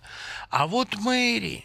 И вечная недооценка песни Мэри, которая казалась такой слабенькой на фоне потрясающего э, гимна Вальсингама, а вот пришел Шнитке и сделал из нее абсолютно гениальное музыкальное произведение. Я без слез это слушать не могу, ведь я сейчас все время кручу эту запись. Надо вам сказать, что когда э, в литературном кружке, ну, в ЛИТО, в литературном объединении Глеба Семенова кто-то умирал, то э, на похоронах всегда они ставили вот эту из фильма «Швейцария» 79 года, из «Маленьких трагедий», вот эту «Колокола и лютня», эту потрясающую песню Шнитки, было время, процветала в мире наша страна.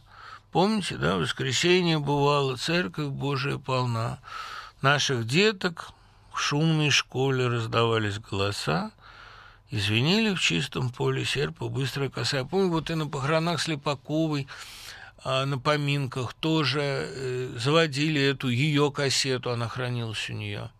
Потому что Слепаков была такой хранитель традиций Семеновского лито, и на похоронах самого Семенова тоже, когда собрались все его ученики, он был главный учитель ленинградских поэтов. И вот они все слушали, было время, процветала в мире наша страна. Это действительно такой, это, вот это тоже гимн, и это, там сказать, благодарим задумчивую мэри, благодарим за жалобную песню, она, понимаете, не жалобная, она невероятно мужественная. Вот я молю, не приближайся к телу Дженни ты свои, уст умерших не касайся, следуй издали за ней. Я думаю, что величайший музыкальный подвиг Шнитки, ну, вообще считаю его гениальным композитором, я очень люблю все им написанное, и концерты Гросса, конечно, и бал, конечно, и э, вальс к экипажу, вообще, мне кажется, лучшей русской киномузыкой. Но, а как, господи, а гроссфатер какой в царе Петре. Вот уж царь Петр араб женил, кстати, много почему-то просьб об этой картине поговорить. Поговорим будет время.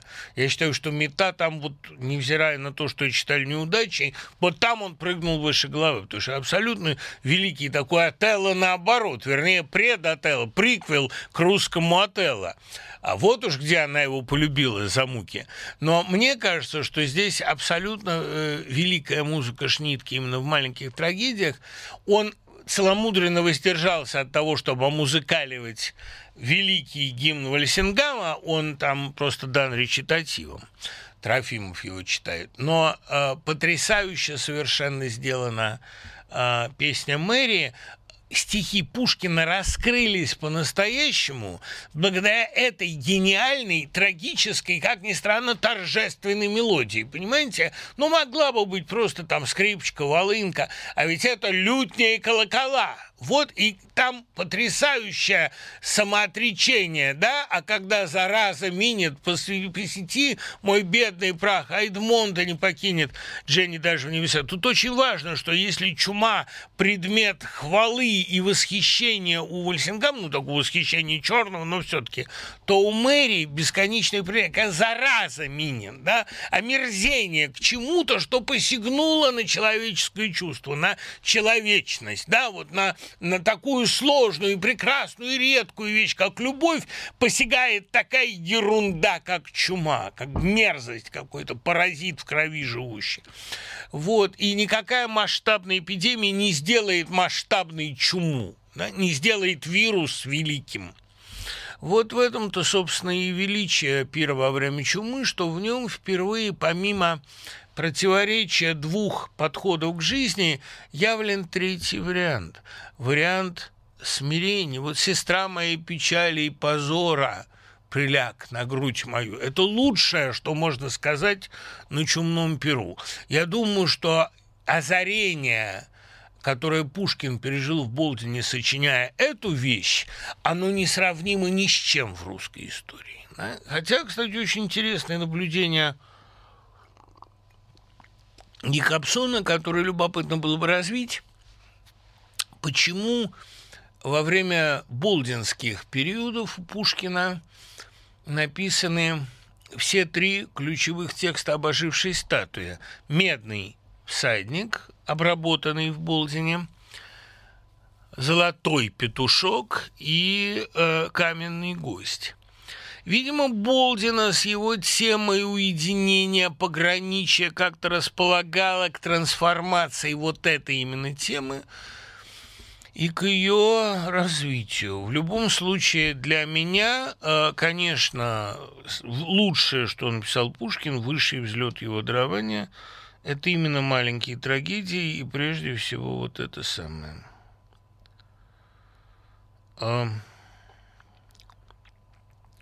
Где место человека в мире искусственного интеллекта? Он ведь нам и суп сварит, и книгу напишет. Что же делать человеку? Ну, во-первых, он напишет плохую книгу, или, во всяком случае, книгу предсказуемую. Помните, э, создание океана в Солярисе – это э, только извлечение из памяти – а, поэтому кажутся эти существа такими ограниченными. Солярис воспроизводит то, что человек уже помнит. Да? Ну, как у новеллы Матвеева стихотворение про компьютер.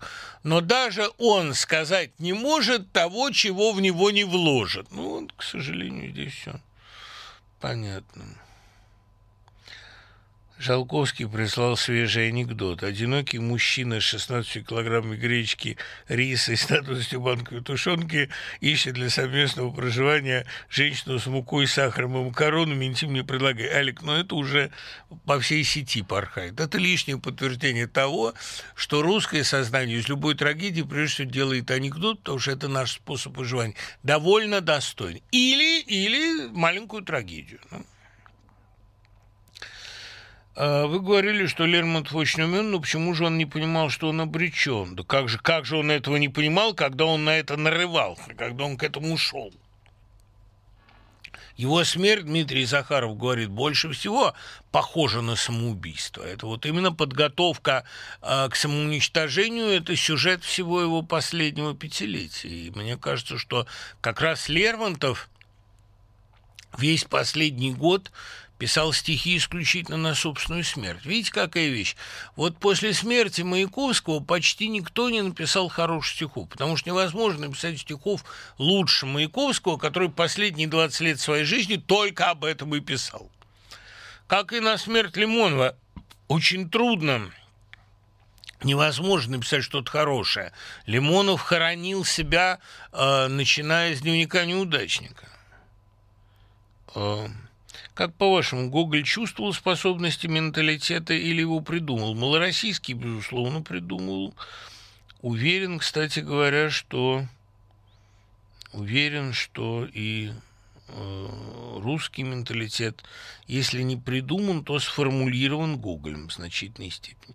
Правильно Саша Смирнов поправляет, что не позапрошлый, просто кажется, что много времени прошло, а прошлый год потоп. Ну, позапрошлым тоже были свои потопы, не сомневайтесь. Вот. Ну, поговорим о Лимонове. Значит, э, что мне кажется очень важным о нем сказать? Тут вот письмо уроженца Донецка, совершенно полное ненависти лютой. Как я могу, как я смею оправдывать мерзавца, который поддерживал сепаратистов, который виноват в превращении цветущего города вот в то, во что он превратился. Во-первых, не все жители Донецка думают так, как вы. Я признаю моральную ответственность Лимонова, очень значительную. Она была. Но это, знаете, все равно, что, говорю, как вы смеете оправдывать Гамсуну после Освенцима? А, да, Гамсун жал руку Гитлера, хотя он очень ему не понравился и вообще произвел на него впечатление маразматика. Но э, не Гамсун отвечает за злодейство Гитлера, и не Лимонов отвечает за Стрелкова. Э, и очень многие, кстати говоря, в Донецке с восторгом приветствовали сепаратизм, поэтому ваше негодование должно быть обращено э, скорее к ним, а не к Лимонову, который не поехал туда, который э, очень скептически относился к тем, кто туда поехал, который вообще э, по-разному очень оценивал происходящее на востоке Украины. Хотя, безусловно, свой вклад в утверждение идеи русского мира он внес – но не будем забывать того, что убеждение художника – это одно, а политические его занятия – другое. И, скажем, Данунцио мы судим не за Фиуме, хотя, конечно, э, главным событием его жизни была вот эта совершенно картонная и, в сущности, трагифарсовая республика. Э, я думаю, что и Лимонов бы не отказался. Видите, у Лимонова было в жизни очень много сомнительных поступков – но, как замечательно о нем сказала Мария Розанова, он не человек, он инструмент письма. Перу, чтобы писать, надо окунаться в чернила, не самую благовидную субстанцию. Ну и Лимонову, чтобы писать, пришлось много во что окунаться. А, да, вот это такой способ письма. Как всякий последовательный модернист, Лимонов сделал себя своей главной темой. Он был сам себе интереснее всего. А, я не беру сейчас его политическую составляющую, потому что политика была для него тоже одним из способов проявления себя. Он сам беспрерывно удивлялся себе. У него не было никакой последовательной политической позиции. Он был не за Путина и не против Путина. Он его не любил, это отчетливо видно, потому что Путин ему эстетически враждебен. Это совершенно другой породы человек. Лимонов был очень талантлив. Путин полная ему противоположность. Или он обладает какими-то совершенно другими талантами, или это вообще нельзя назвать талантом, это какая-то другая черта. Может быть, патологическая удачливость тоже, адаптивность, может быть, какое-то чутье, умение опираться на худшие стороны народа. Но Лимонову это во всех отношениях противоположно. Лимонов – это вспышка колоссально яркого таланта. При этом он такой действительно вечный посторонний Камю, и как всякий модернист типа Камю, он больше всего удивляется себе, своей неспособности испытывать предписанные эмоции, своему неумению жить и ладить с людьми, своему эгоизму, в какой-то степени нарциссизму, своей невероятно яркой талантливости. Вот понимаете, все книги Лимонова страшно интересно читать. Вы не оторветесь. Даже читать какую-нибудь там охоту на Быкова или какую-нибудь другую Россию, теоретические произведения политические сочинения, трактаты, все равно читать интересно. А уж романы, те же вот в «Сырах». В «Сырах» не самый сильный лимоновский роман, но какой же он поэтичный. Я вот его сейчас перечитывал, и меня потрясло буквально – как он там описывает свое одиночество. Когда он расстался с бультерьерочкой Настей, мне кажется, девушка единственная, которая его любила по-настоящему, потому что она после разрыва отозвалась о нем уничижительно. Все остальные его хвалили.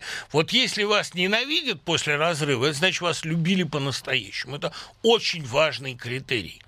А нельзя было не любить. Он жутко, действительно, увлекательный человек, жутко интересный. И вот, когда я читал в «Сырах», описание его жизни после разрыва с Настей, когда одиночество его таково, что он смотрит с балкона, там, из окна и наблюдает за играми детей. Вспоминает, что вот эти сисястые, неожиданно выросшие девочки год назад еще были пацанками, здесь бегали, лазили. Он пишет, среди детей были у меня свои фавориты, а были, которых я не любил. До какой степени одиночества должен дойти человек, чтобы вот выискивать среди играющих внизу детей своих фаворитов. И дальше такой гимн, он говорит, что вся моя жизнь – это песня об одиночестве, иногда грустная, иногда ликующая. Конечно, чаще грустно. Он был жутко одинок всю жизнь.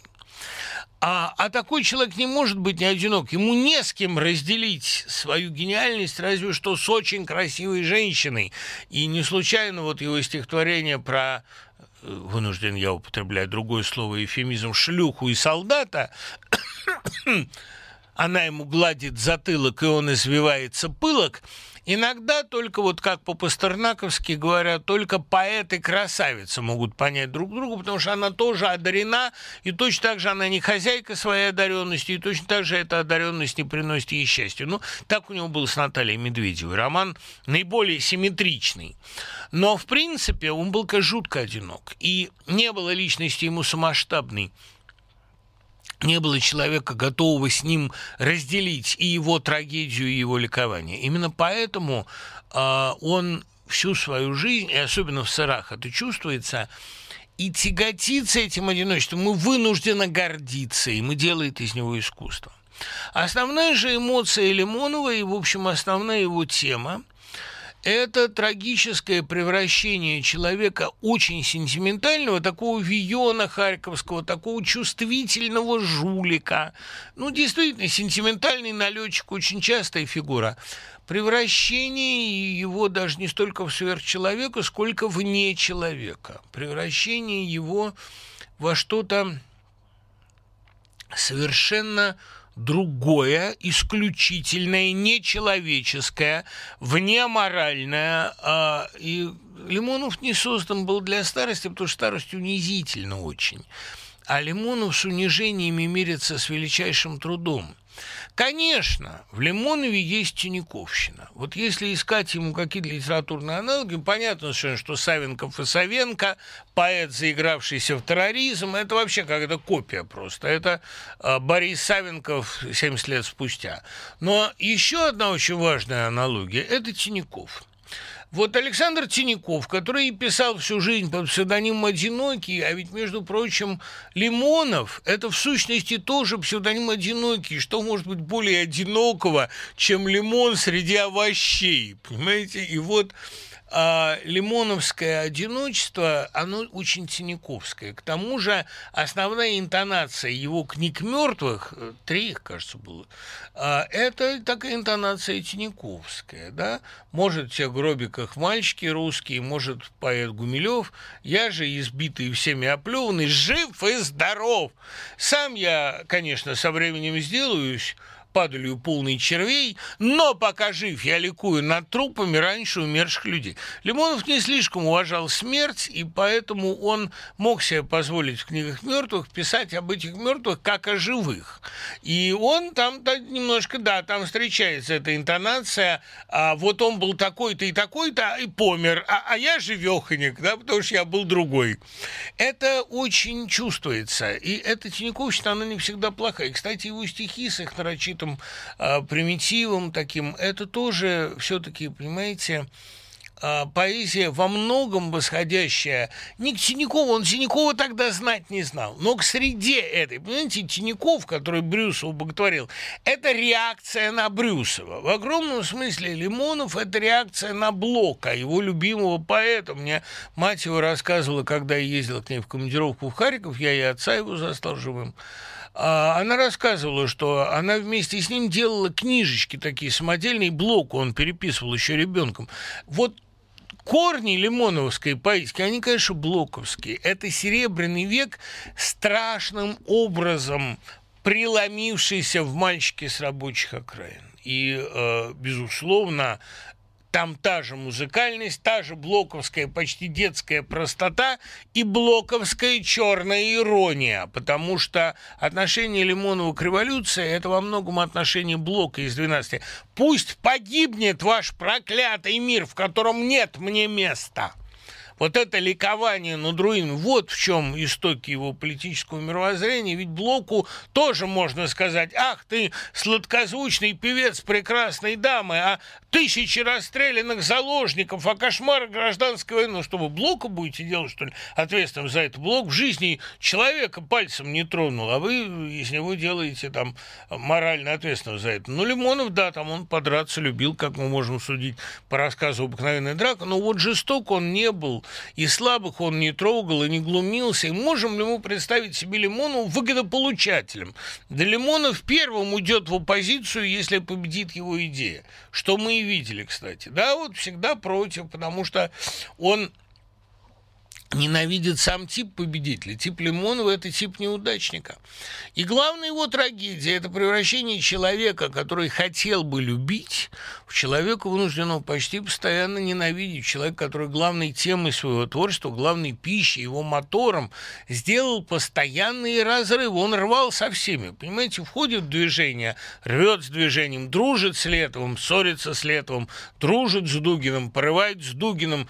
Не было у него человека, с которым он долго дружил. Это невозможно. Лимонов на пути должен отрываться, потому что это тема его, его пища. Он как реактивный самолет, который летит именно благодаря вот толчку, отбрасыванию от себя всего остального пространства, всего прошлого своего.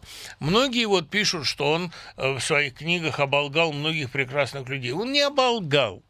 Он их так видел, он ими воспользовался. Кстати говоря, о большинстве своих женщин он пишет с умилением, о некоторых друзьях, о таких как Шмаков, например, тоже с глубочайшим состраданием. Он э, умел некоторых людей любить, правда, любил в основном не конкурент, тем, кто конкурентом ему быть не мог. Вот Шемякин – это конкурент, об него он просто там вытерся.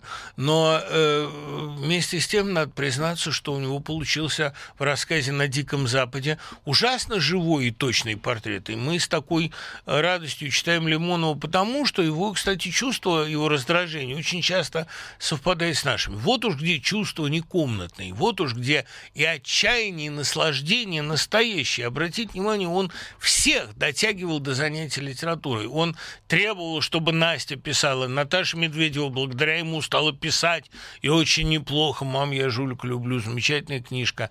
А Щапова де Карли благодаря ему стала сочинять, там многие хвалят, многие ругают, но э, рядом с Лимоновым нельзя было не писать. Такова была природа, его вот это такая безумно сильная эманация творчества в нем заложенная. И обратите внимание, что все-таки вспоминая о нем, даже люди, которые с ним, а, простите за выражение, разосрались навеки, они продолжали его, как ни странно, любить, им любоваться. А вот что удивительно, а, когда Казанова менял женщин, он же э, давал им понять, что он их не любит, он ими пользуется. И прекрасно это все понимали. Но он так хорошо с ними обходился, и с ним было так интересно, что вспоминали о нем с любовью. Конечно, Лимонов всех, с кем он общался, он употреблял. Всех он кидал в топку своего воображения, своего творчества, своей карьеры, как он ее понимал. Он пользовался всеми. Но он так хорошо пользовался, так интересно употреблял, что для многих он стал самым ярким впечатлением жизни. А что им будет вспомнить о Лимонове? Да? Что им будет вспомнить, кроме Лимонова? И Конечно, два рассказа о матери войдут в любую хрестоматию. Первый «Mother's Day», Помните, где он говорит, что у нас во дворе росло какое-то дерево, пыльное вечно. Я уже даже и не помню, какое, а помню только это дерево. Я мать его спросил, кстати, что это было за дерево. Она сказала абрикос. Вот. И э, второй рассказ «Смерть старухи». Такой страшный. Помните, когда вот он пишет, что мать прислала мне одеяло, таких теперь не делают из верблюжьей шерсти, я сплю под ним до сих пор. Мать моя умерла, одеяло со мной. Он очень любил ее все-таки. Лимонов в высшей степени заслуживает любви и сострадания. И мне кажется, сейчас, когда живой Лимонов уже этому не мешает, эту любовь и сострадание можно выразить. А мы услышим через неделю. Пока.